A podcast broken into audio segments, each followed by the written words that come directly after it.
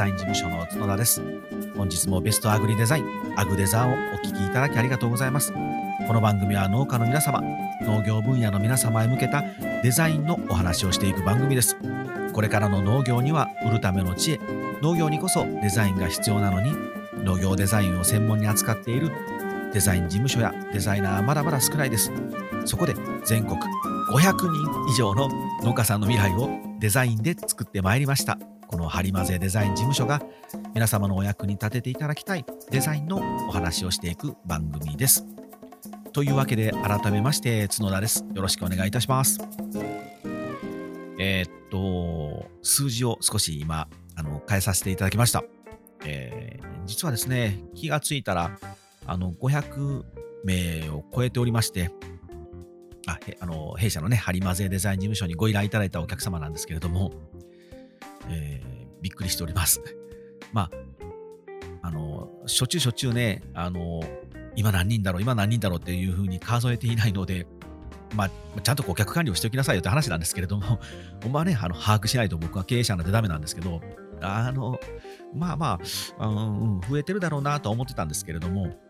えーっと、きちんとちょっと顧客顧客管理といいますか、今ちょっとシステムというかね、あの、もう少しきちんと皆様にサービスをあの定期的にね、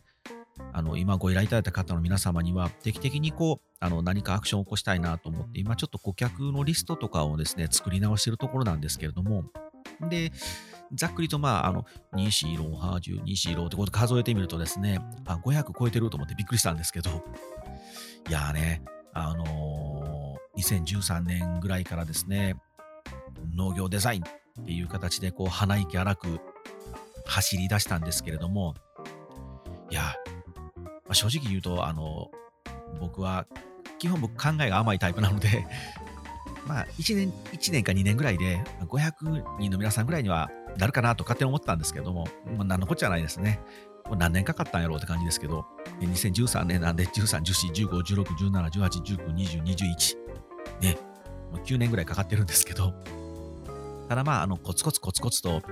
あの、少しずつこう、あの、皆様にお声掛けして、どんどんどんどんと、ほんとじわじわとですけど、広がっていくっていうのは、まあ、土台というかね、基礎をきちんと作っていく感じがしてですね、本当に農業のデザインっていうものを、まあ、じわじわと世の中になんとか広めていけてるんだなっていうのは実感がありますので、まあ、そんなにスピードを上げて、ドーンとね、あの、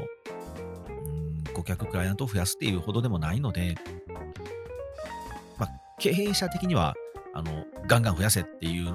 のを命令してる僕は半分いるんですけれども、まあまあ、そう、急いでもしょうがありませんしね。ね。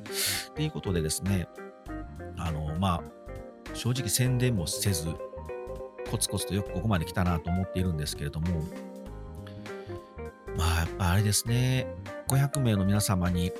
500人っていう数字になってくると、やっぱある程度、なんて言うんでしょう。あの戦国武将で言うと、戦国武将で言わんでいいんですけど、2万石ですね。僕はまだ。だいたいあの1万石で、えー250人ぐらいの動員数らしいんですね。なのでまあ、ハリマゼデザイン事務所としてはまだまだあの2万石なので、あちっちゃい大名ですね。もっと頑張りますので皆さんどうぞよろしくお願いします。あの話やって感じですね。すいません。あちなみに、あの、石田三成は19万石ぐらいで、えー徳川家康が260万石ぐらいですかね。あの関ヶ原の合戦の時に。まあ、なんでこの話をするかというと、前々からちょこっとちょこっと漏らしてるんですけど、戦国武将をテーマにした、まあデザインにちょっと絡めてですけれども、なんでその戦国武将がええかって話もちょっとしときます？あもうそんなどっちみ特殊だったらすんなって話ですけど、あの、やっぱり歴史学ぶっていうのは大事ですからね。すごく本当にあの勉強になると言いますか、まあ、生きる糧になりますので、僕はまあ、あの、そういう物語としての面白さも好きなんですけど、ロマンがあっていいんですけど、やっぱり自分のこう生き方というかビジネスというか人生観というかそういうところをこう学びたいので、あの歴史をコツコツと調べているんですけれども、ね、この話はもうダメですね。本当にやばい。あの今もうめちゃめちゃ喋ろうと思って、あのネタを食ってるあの資料をそっちのページに今開いてしまったんで、これはダメですね。もうちょっと長なるので、本当に、あの、お楽しみにしてください。はい。もう本編いきますね、本編、今日の。え今日の本編ですけれども、えー、これもね、あの、正直、こう、ちょっと悩んだんですよ。うん難しいと言いますか、答えがないので、答えがないと言いますか、その、それぞれ皆様の置かれているポジションによっても違いますので、なかなかこう、一概にこれが正解ですっていうのを数字として出せないので難しいんですけれども、ちなみにあの、弊社、ハリマゼデザイン事務所も、もう毎日のようにこれで悩んでおります。そうです。値段ですね。値決め。価格設定ですね。ちょっとそのお話をしていきたいなと思っております。はい。この価格っていうのは、やっぱり商売、商いをしていく上では、一番最重要ポイントだと僕は思っているんですね。まあ、当然ですよね。やっぱり皆様の商品をお客様に売って、お客様からお金をいただいて、それが自分たちの売り上げとなって利益となっていくので、この値段、価格っていうのはとても重要なものなんですけれども、あの、皆様と僕はすごくこう感覚が同じ。僕はというかこうデザイン業界は、デザイン業界と一括りにしてしまうのもちょっと申し訳ないかも、違う人もいるのであれなんですけれども、まあ、僕はにしときましょうかね。僕はやっぱりあの、自分で作ってますよね。商品を。どうしてもこう自分の手を動かして作ってしまうので、なかなかこう、自分が作ったものに対する価値っていうのが見えないんですよね。なので、ああ、まあ、いいです、いいです。やっときますよ。あの、うん、もうあのサービスしときますよって、こう、言ってしまうんですよね。まあ、だから、ここで言いますけど、アグネザー出血サービス3名の方に行きます。旅費も全部出しますって言ってしまったんですけど、で本来、ああいうのはこう、やっぱり基本的には経営活動の中のものなので、ボランティアはダメですので、やっぱりきちんと対価をいただいて、自分の能力なり商品なりっていうのを提供しないといけないんですけれども、どうしてもそこの部分がちょっとこう、計り知れづらい、計りづらいと言いますか、分かりづらいので、どうしてもこう、安売りをしてしまいがちになるんですね。で、僕もあの、ハリーマゼデザイン事務所っていうのを2007年に立ち上げたんですけれども、やっぱり最初の頃はもう、あのお仕事いただけるのが嬉しかったので、まあ本当にもう叩き売りのようにデザインをやりまくってましたね。まあ、だからこそ、まあ、あの、2000アイテム以上のあの制作事例経験と場数を踏めたっていうのもあるんですけれども、うん、やっぱり今思えば、もう最初からきちんと自分の価値というものをきちんと理解して、あの、もう自分のデザインはこの金額じゃないと提供できませんっていうようなことをしっかりしている会社もあのありましたしね。ちょうど僕、あの、スタートアップオフィスって言って、会社を立ち上げて3年までのあの会社は、ベンチャー企業は安くこのオフィスに入れますよという、そういう親系の機関が運営しているスタートアップのオフィスがあるんですけれども、で僕3年間最初そこに入っていたんですけど、ちょうどお隣さんがですね、あのプロダクトのデザイナーさんの会社で、で彼らはやっぱりですね、の最初から、いや、俺たちのデザインはもうこの金額じゃないと無理っていう形で設定してたみたいなんですよ。でそうすると、やっぱり経営は苦しいと思うんですけれども、やっぱその価値を求めてくるお客様が来られると。じゃあ、その価値分の提供をきちんと提供できる。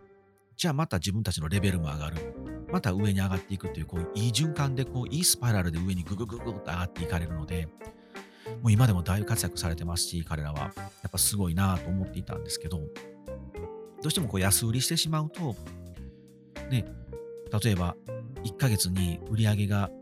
これぐらい欲しいです。例えばまあ50万としましょうか。50万なければ経営していけません。じゃあ1ヶ月の売り上げ50万欲しいのに、1つの商品を、1つのサービスを安売りしてしまうと、50万円稼ごうと思うとたくさんこなさないといけなくなるじゃないですか。じゃあ、1つのクオリティっていうのはやっぱ落としていかないと数はこなせないんですよね。人間24時間しかありませんので、ここがね、やっぱり僕は最初わからなかったんですよ。なので、やっぱり50万売り上げ欲しい。じゃあ、一つ30万の仕事をきちんと受ければ日本で済んだのに、やっぱり一つ、うん、すごい、もうもうはっきり言いませんけど、不万円ぐらいでやってしまうと、かけるのいくつせなあかんのよっていう状態だったんですよ。なので僕、もう事務所にずっといましたけどね。これがね、やっぱり、うんまあ、僕がサラリーマンさせてもらってた会社もそういうスタイルだったので、それしか知らなかったんで、そうしてしまったんですけど、あ、これは死ぬなと。いずれ過労死しちゃうなと思ったので、で、今もまだあの来ていただいてますけど、スタッフさん、当時、一番最初に撮ったスタッフさん、2人取られて、ね、来ていただいて、1人辞めてきましたけど、今ね、この残ってます、あの、お化けのメラミンスポンジを、ポンと生み出した彼女ですけど、やっぱり、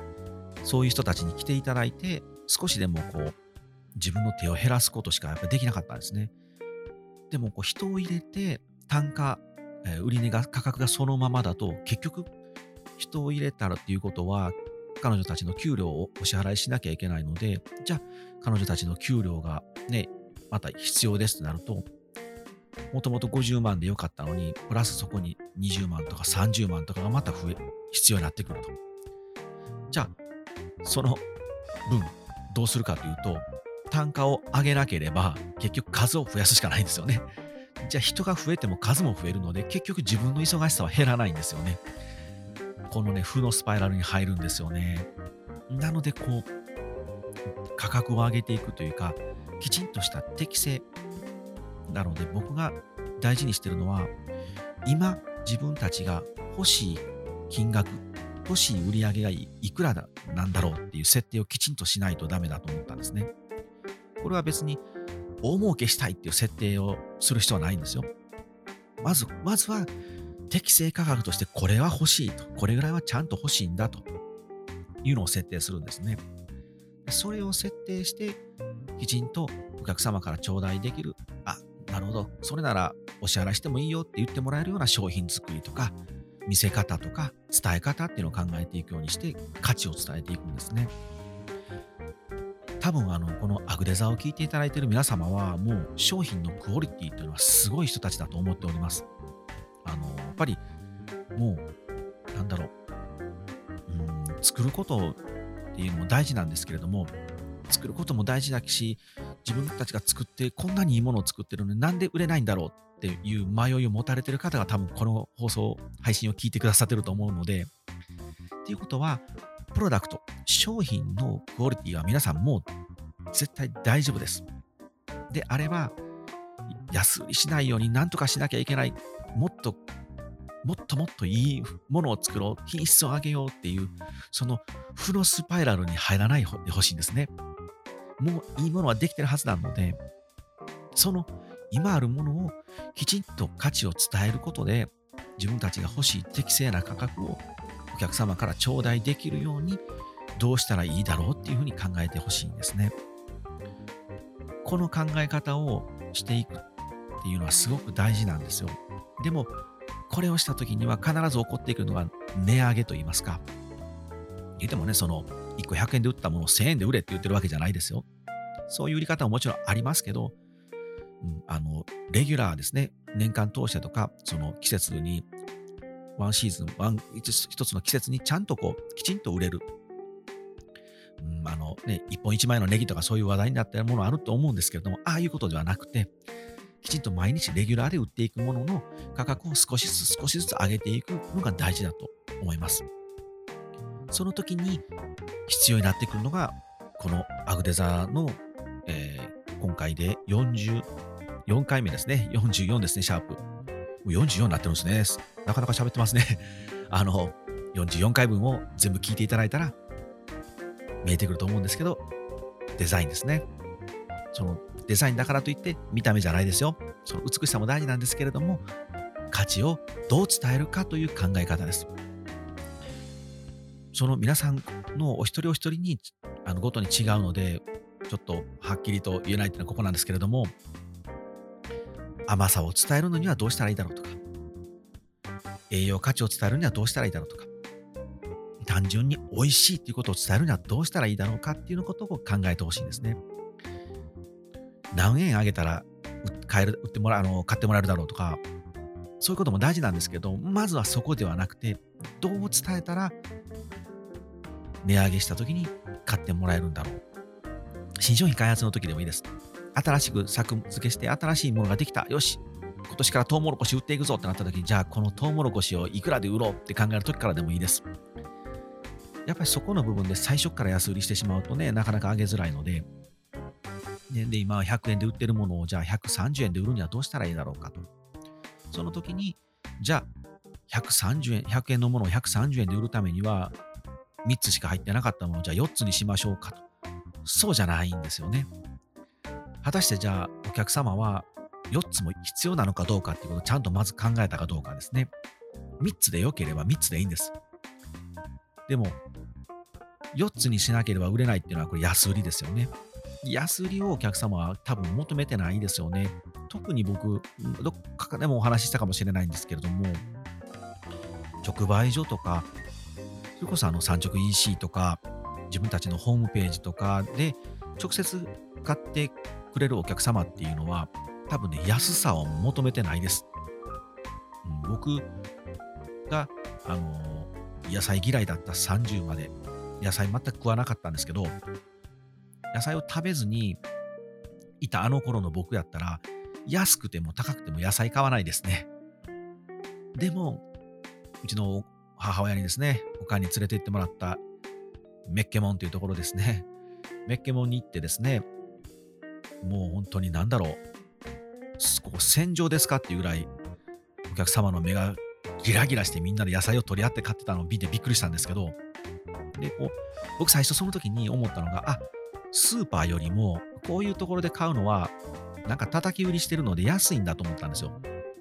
本当失礼な、もう無知だったんですけど、よくまああのね、皆さんあの、ちょっとした小屋を作って、そこにカゴで置いて、カンカン置いて、100円入れて帰ってよっていうような売り方してるじゃないですか。僕、あれの延長だと思ってたんですよね。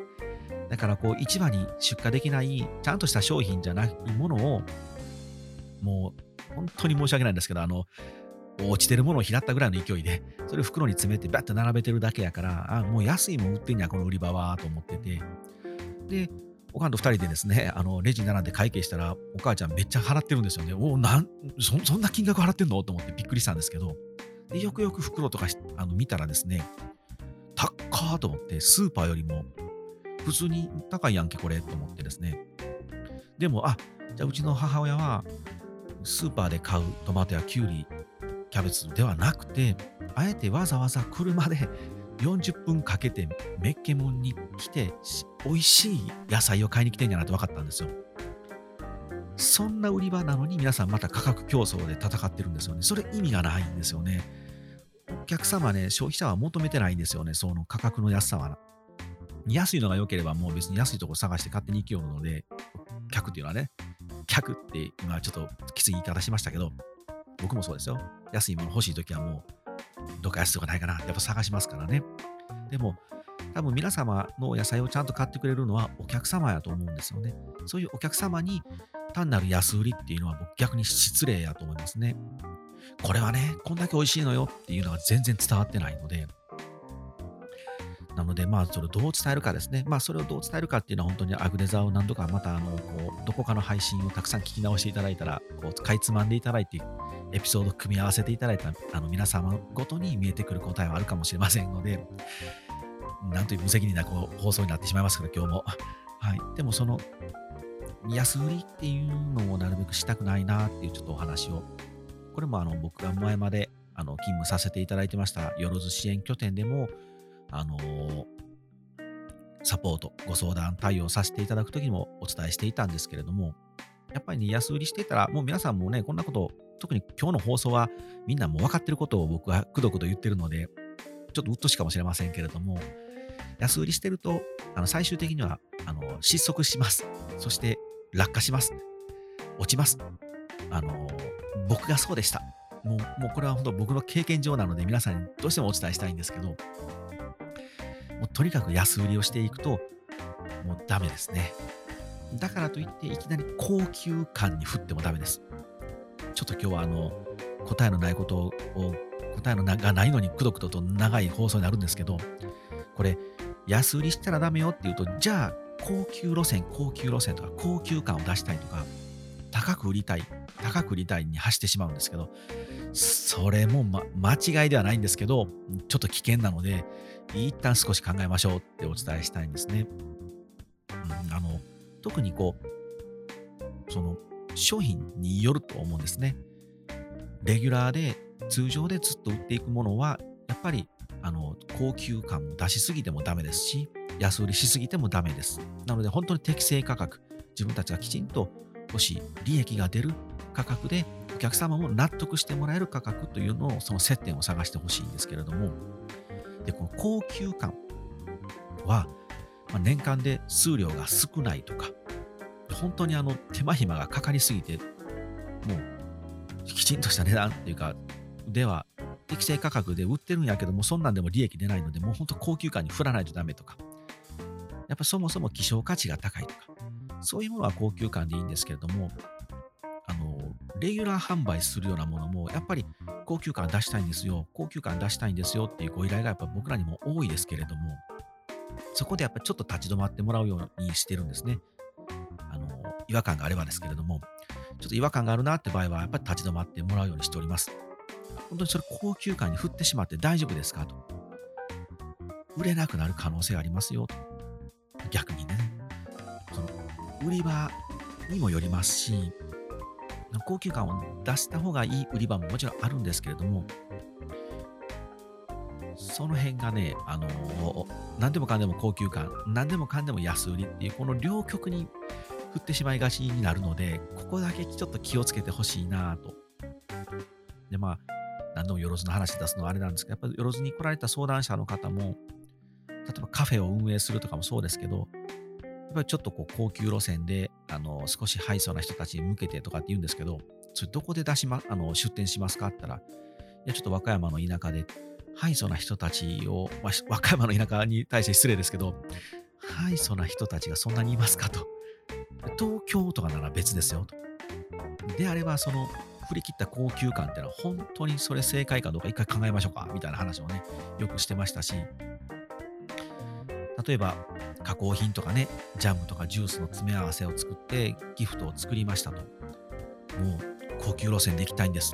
これみんな必ず皆さんおっしゃるんですけれども、どこで売りますかって聞くと、いや、地元のまず直売所からとか、まず地元の道の駅から考えてるんです。地元の直売所と地元の道の駅に来るお客様は、まあ、道の駅はね、観光客が来るのでまた違いますけど、地元の直売所でしょう。そんな、なんて言うんでしょう、高級感のあるものを買いに来るお客様いますかねと。今日は支払いはゴールドで、みたいな人何人来るんだろうと。ねえ、そこじゃ、その売り方間違ってるんじゃないですかねっていうようなちょっとお話もさせてもらったりとか。でもし、百貨店とかね、まあ、高級感出した方がいいですよっていうのはあるんですけれども、じゃあ、百貨店もそんなにいい売り場かというと僕らもやっぱりねちょっとこう百貨店のバイヤーさんがもし聞かれてたらあの申し訳ないんですけれどもなかなか個人の農家さんで百貨店をね置くっていうなんだろうメリットですねどこまであるのかなっていうのは僕ちょっと疑問になってますね。なんて言うんでしょう。箔をつけるとか。例えばあの百貨店に置いていただいたことがあるっていう箔をつけるという宣伝費やと思ってもらえたら全然問題ないですけど、百貨店で普段やったらこの1本500円のジュースが百貨店に置いてもらうことで1500円で売れるかもしれん。やった1000円プラスになるぞっていうような考え方だとずっこける可能性もありますね。やっぱり、あの、500円のジュースを例えば1500円で売ろうと思うと、1500円なりの、まず商品も作らないとダメですし、資材ですね、パッケージ。もう、やはり1500円に、これ1500円で買えるんや、いいじゃないのって言ってもらえるパッケージに引き上げる必要があるので、やっぱコストかかりますと。じゃあ、コストかかるとなると、利幅がどれだけ出るんだろう、利益ってどれぐらいが出るんだろうっていうのを考えてもらったら、これもしかしたら500円で売ってた時の方が、ね、手元にお金が残ったんじゃないのかな、みたいな計算もちゃんとしていかないとダメですので、でも、その利幅が減ったとしても、百貨店に置いてもらったよっていうことで、自分たちが作ってる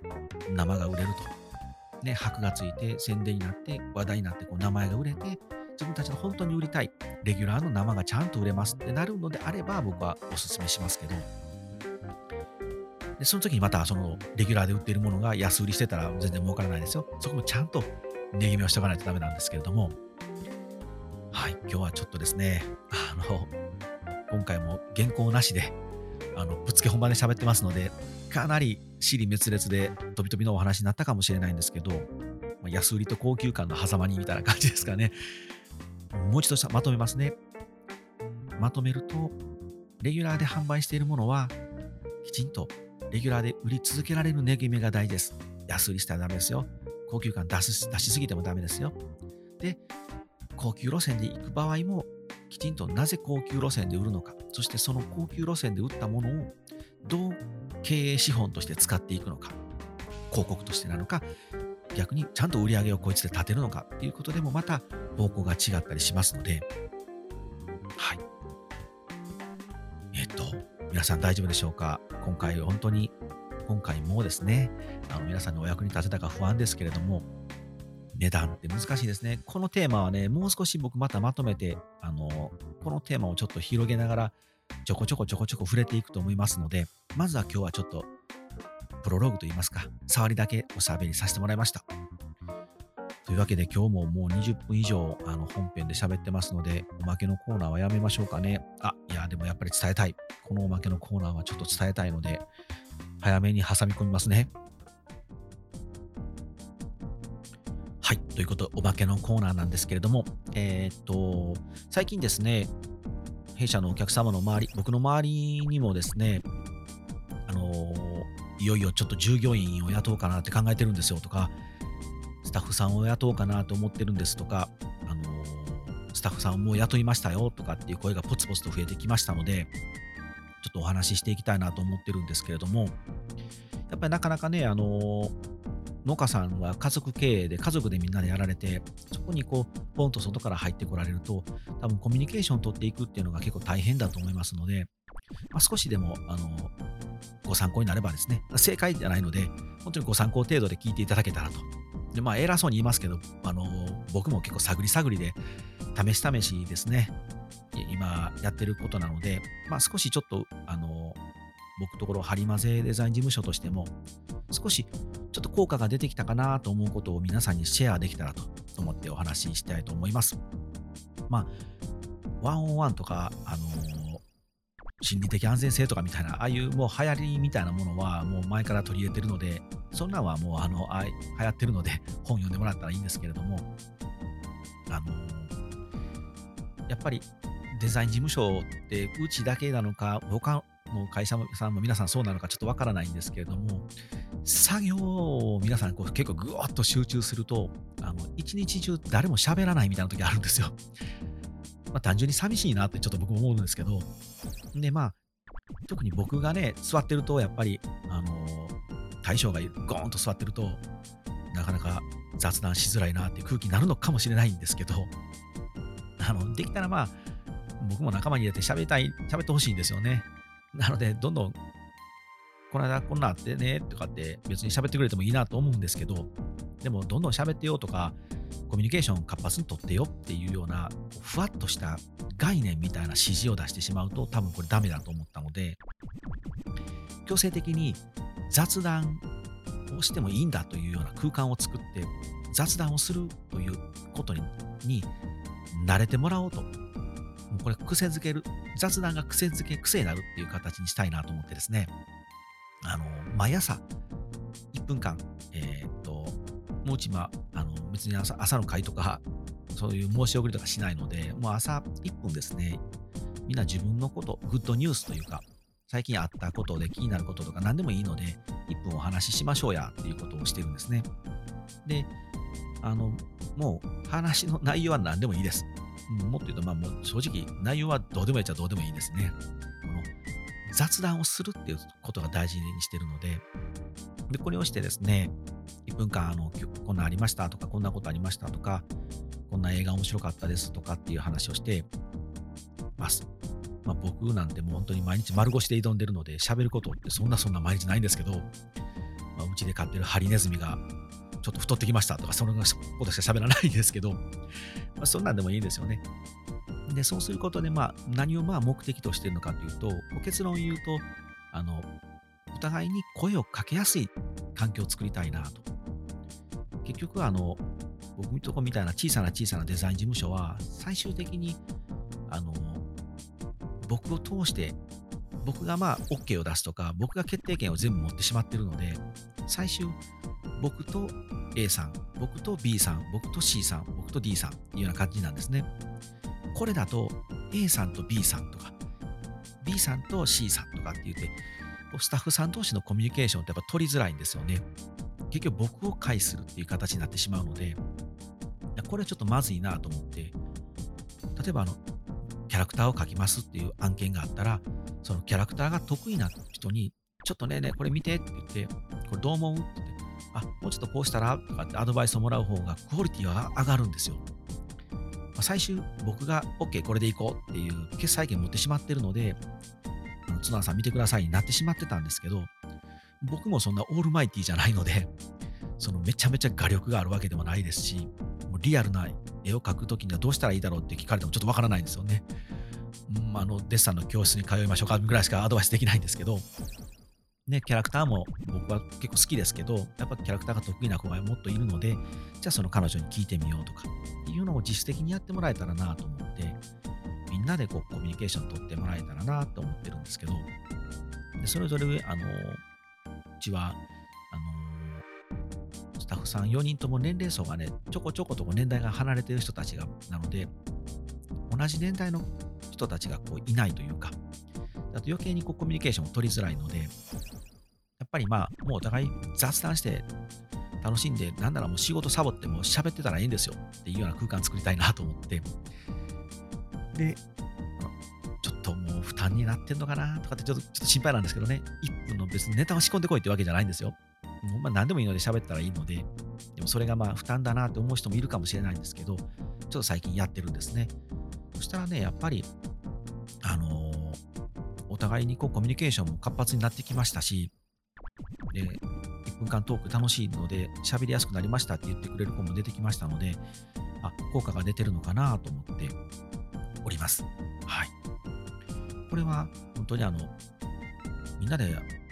コミュニケーション取ったらいいよって言っても今までやっぱダメだったんですよね。多分、それをコミュニケーション取らなさいよっていうだけは本当にふわっとした概念なんで、仲良くしなさいよって言っても、仲良くってどうすれば仲良くなるのかっていう、そのソフト面も大事なんですけど、やっぱそのハード面も大事だと思うんですよ。なので、1分間喋るというハードをちょっとインストールしてみたんですけど、それがね、うまく今、機能し始めてるような気がします。わからないですけどね、彼女たちに言わしたら、言わしたら、うっとしいな1分間毎朝喋らされてと思ってる子もいるかもしれませんけれども、まあまあ、皆さん楽しんで笑いながらやってくれてるので、よかったかなと。最終的にはあの僕の存在を無視してみんなで和気あいあいとしてもらって僕は寂しくて涙ちょちょぎれるみたいな感じの未来が来ればいいなとちょっと思ってるんですけど。はい。というわけですね。多分チームビルディングっていうのは皆さん今後経営者になってくると大変になってくると思いますのでまたその辺もあのいろいろ共有していきましょうね。皆さんあの頑張っていきましょうというおまけでした。はい。では皆さんさようなら。また次回お会いしましょう。